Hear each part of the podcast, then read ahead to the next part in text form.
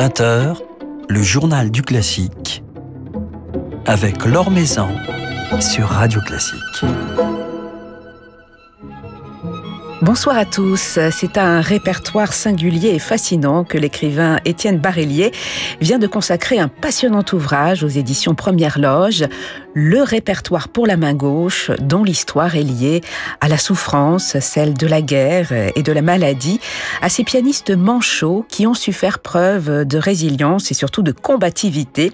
Une histoire que nous racontera justement ce soir notre invité Étienne Barélier.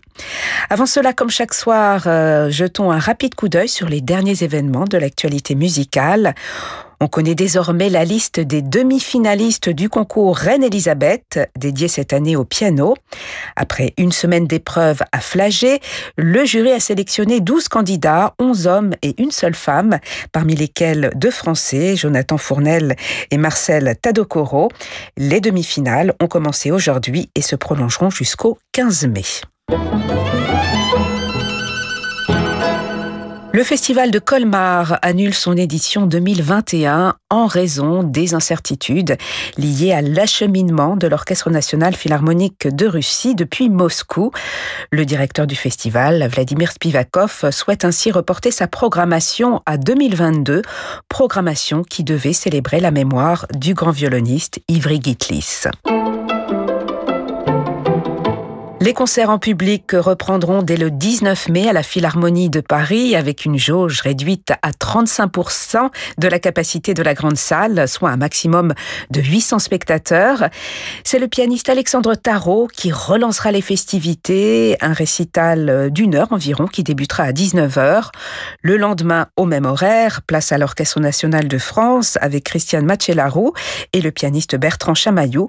Et puis le 21, Case Scallion dirigera son orchestre national d'Île-de-France dans un programme tout Beethoven. À noter que le musée de la musique rouvrira ses portes le 20 mai. Philippe Gau vous en dit plus dans son article publié sur le site de Radio Classique.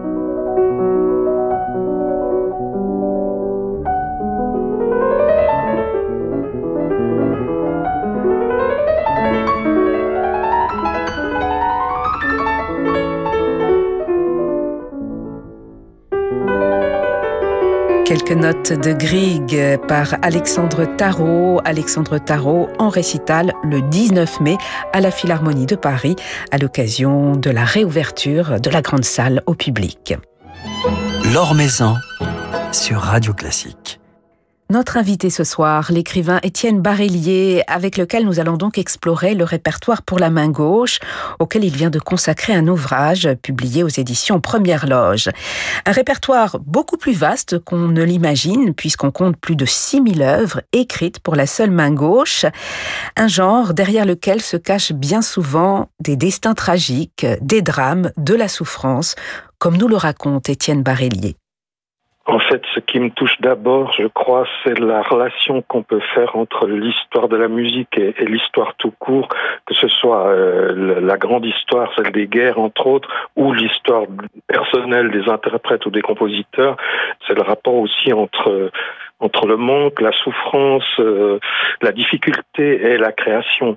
Parce qu'en somme, les œuvres pour la main gauche seule ont été écrites pour des gens qui ont été euh, gravement handicapés, par exemple, par la guerre ou plus près de nous par ce mal qui s'appelle la dystonie focale, des gens qui souffrent en somme. Hein. Alors les compositeurs eux-mêmes n'ont pas toujours souffert, mais il y en a eu, Scriabine par exemple, et au fond c'est dans leur difficulté même, dans leur détresse même, je dirais qu'ils trouvent les ressources pour composer quand même ou pour jouer quand même lorsqu'il s'agit des interprètes. C'est surtout ça qui m'a fasciné.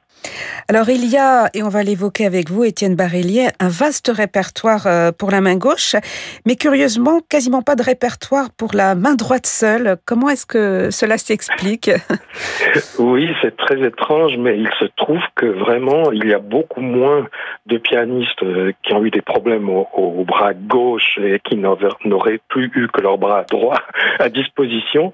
Il y en a eu, et il y a des œuvres pour la main droite seule, je crois cinq ou même dix fois moins que d'œuvres pour la main gauche.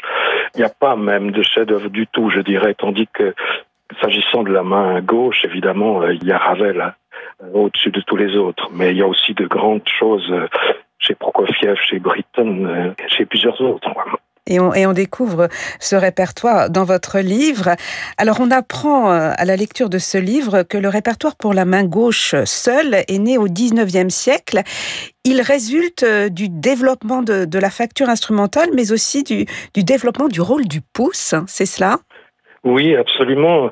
Jusqu'au XVIIIe siècle, on utilisait très peu le pouce pour jouer sur un clavier.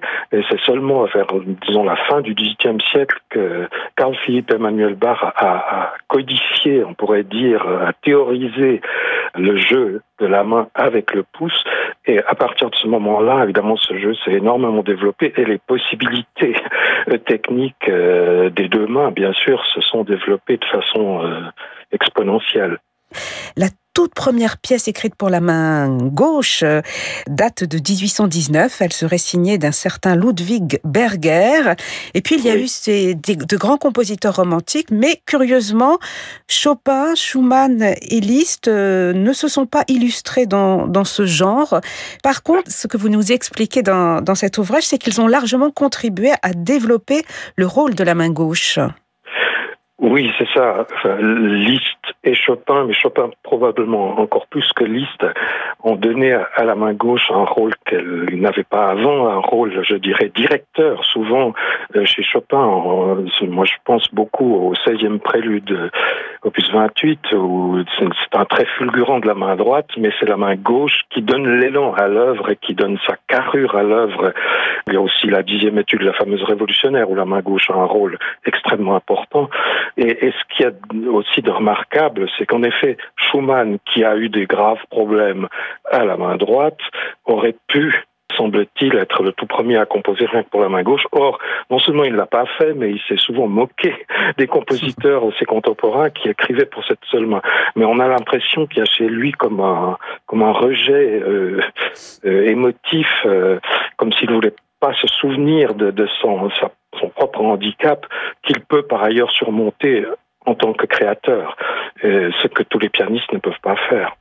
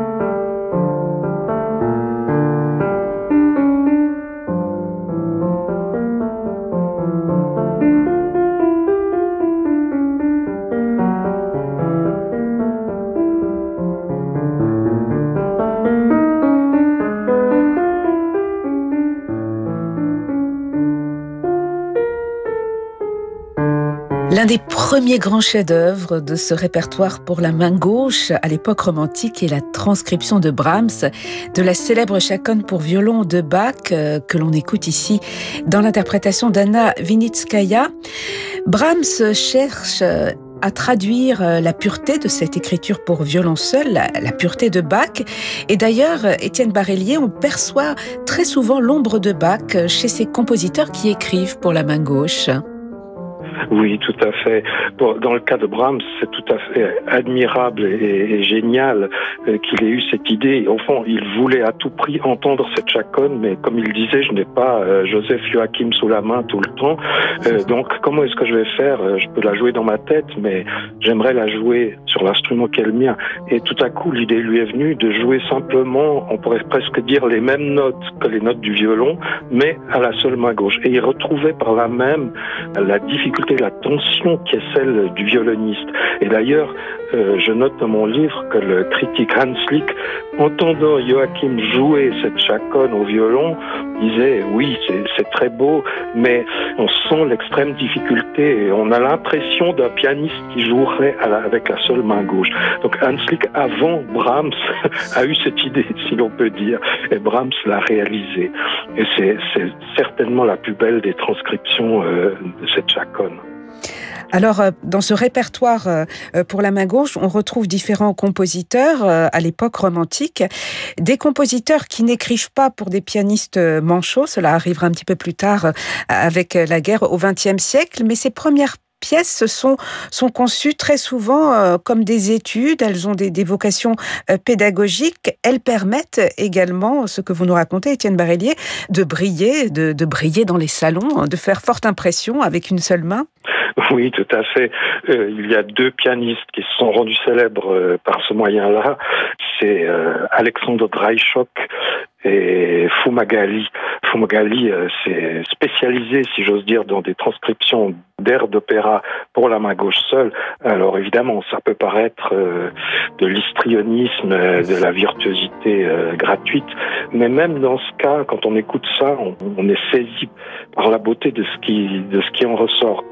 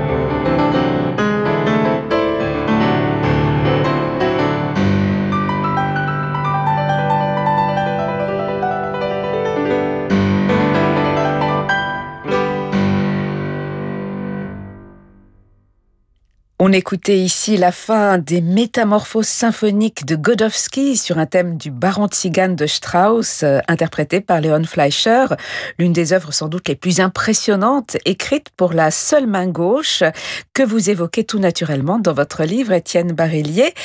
Léopold Godowski, qui a également transcrit pour la main gauche, entre autres, les études de Chopin, Qu'a-t-il apporté euh, à ce répertoire? On a l'impression qu'avec lui, l'écriture pour une seule main prend une dimension presque orchestrale. Oui, tout à fait. Godowski, au fond, est le premier qui se soit vraiment aperçu, en, essayant de transcrire pour la main gauche l'étude en tierces de Chopin, que c'était plus facile à jouer à la main gauche qu'à la main droite, ces fameuses tierces.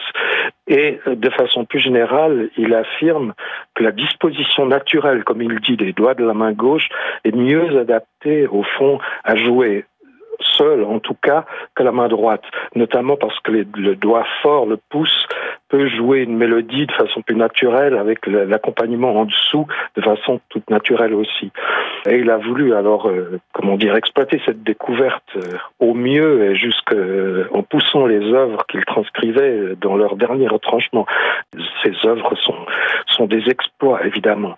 mais par ailleurs, il a composé, comme vous le dites, ce, cette œuvre sur la Schatzwalzer, la valse du trésor, et euh, moi, ce qui m'a absolument euh, fasciné, presque bouleversé, je dirais, surtout en entendant l'interprétation que Fleischer en a donnée, c'est que ces mélodies qui sont charmantes euh, chez Strauss deviennent euh, à la fois grandioses et douloureuses dans cette transcription. Pour moi, il y, a, il y a quelque chose du mystère de, cette douleur originelle euh, qui transparaît dans, dans, cette création. Alors justement, Étienne Barellier, le répertoire pour la main gauche est lié à la douleur, il est lié au drame, puisqu'il s'est développé au XXe siècle pour des pianistes manchots qui ont perdu euh, leurs bras, et très souvent pendant la guerre.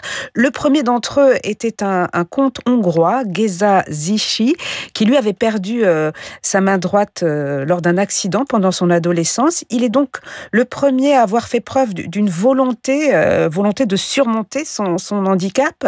Il a même écrit le tout premier concerto pour la main gauche, une œuvre qui a malheureusement été perdue à la fin du 19e siècle.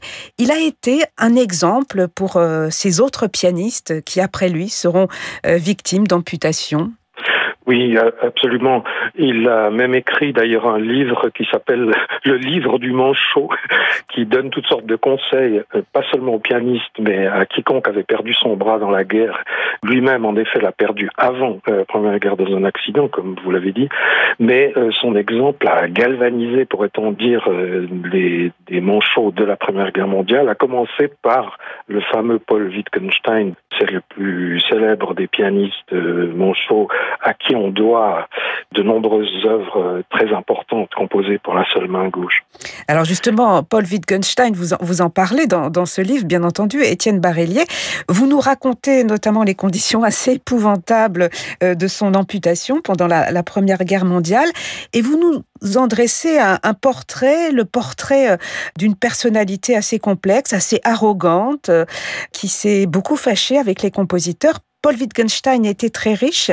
Il a pu passer commande à de très grands compositeurs. Il y a bien entendu Ravel, mais aussi Prokofiev, Strauss, Britten, Korngold. En même temps, c'est un homme qui n'a pas forcément compris la valeur des œuvres qui lui étaient dédiées. Euh, effectivement, le, pire qui soit arrivé, c'est peut-être qu'il n'ait pas joué du tout certaines œuvres. Par exemple, un, concerto euh, composé par Hindemith n'est réapparu qu'en 2001, et c'est d'ailleurs Léon Fleischer qui l'a créé, parce que euh, Wittgenstein avait refusé de le jouer, trouvant cette musique épouvantable. Il l'a caché dans ses tiroirs et sa veuve il a survécu très longtemps, euh, les a gardés cachés dans les mêmes tiroirs, et ce n'est qu'au début du XXIe siècle qu'on a pu le ressortir. Euh, il n'a pas joué non plus le concerto Prokofiev, qui est magnifique. Moi, je, je, je prétends que c'est le plus beau des concertos euh, pour la main gauche seule après celui de, de Ravel. On ne comprend pas euh, pourquoi et comment euh, Wittgenstein a pu dédaigner une œuvre pareille. En fait, on le comprend, oui, c'est parce que sa vision de la musique était très passéiste, au-delà de, Beethoven, Mozart et Schubert, et il n'y avait personne, si ce n'est peut-être un compositeur maison dont je parle un peu parce que c'est le premier qui est composé pour lui, mais qui est presque totalement oublié aujourd'hui, qui s'appelle Joseph Labor, qui mérite pas tellement d'être de ne pas être oublié. Euh, bref, Wittgenstein était passéiste dans ses goûts et d'autre part, son grand souci, c'était de se faire entendre au mieux et le plus fort possible. Je suis un peu méchant, mais enfin c'est un peu cela parce que il demandait aux compositeurs de, de changer leur concerto de façon à ce qu'on entende mieux le piano. Donc il a même voulu que Ravel fasse taire son orchestre en des endroits névralgiques où, il serait monstrueux de faire taire l'orchestre. Et comme c'était lui qui payait, euh, c'était très difficile aux compositeurs de, de défendre l'intégrité de leur œuvre.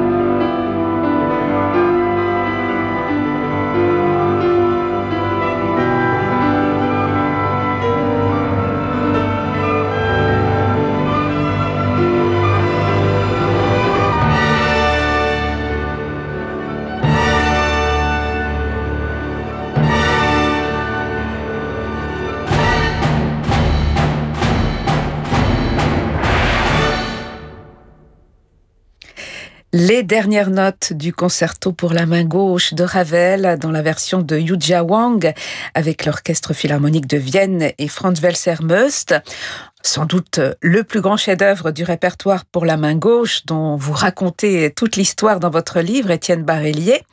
Alors on évoquait avec ce concerto de Ravel euh, Paul Wittgenstein. Il y a eu après lui d'autres pianistes mutilés qui ont suscité des commandes.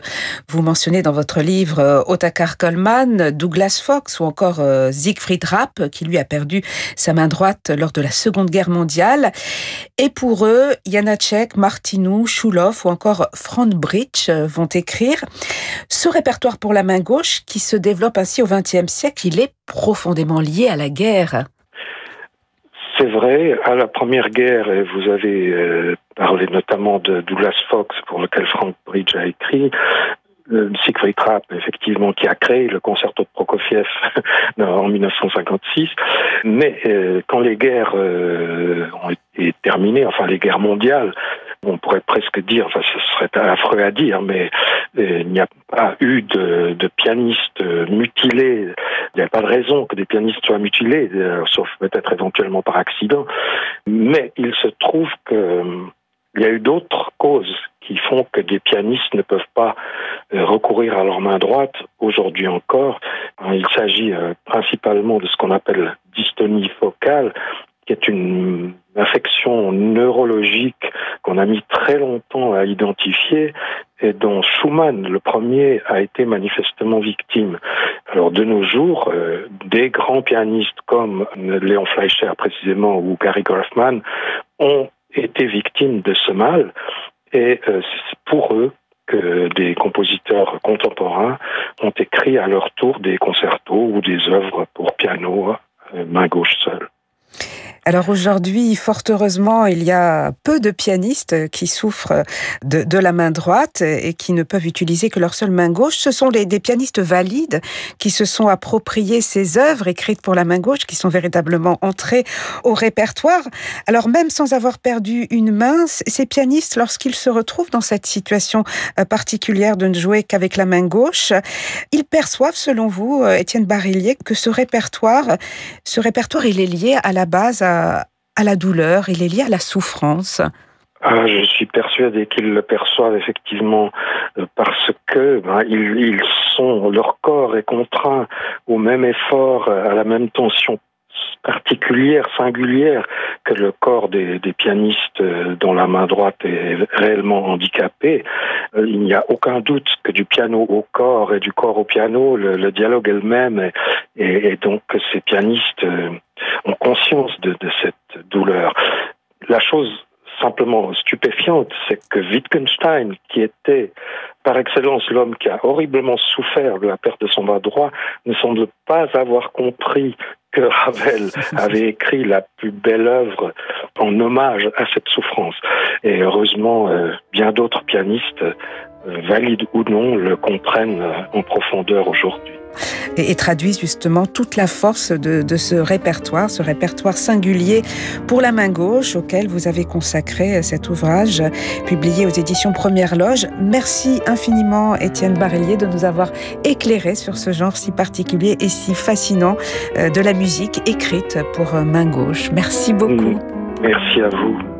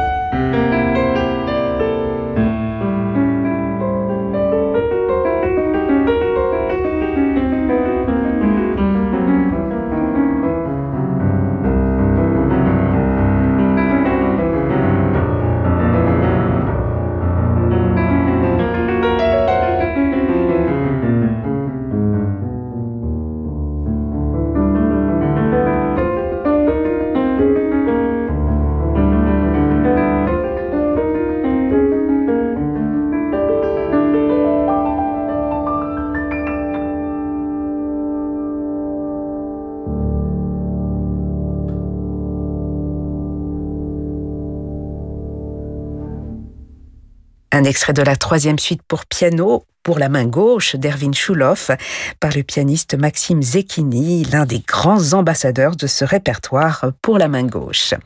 Voilà, c'est la fin de ce journal du classique. Merci à Yann Lovray pour sa réalisation. Demain, nous serons en compagnie de la violoniste Stéphanie Morali et du pianiste Romain David. Très belle soirée à tous, soirée qui se prolonge en musique avec Francis Drezel.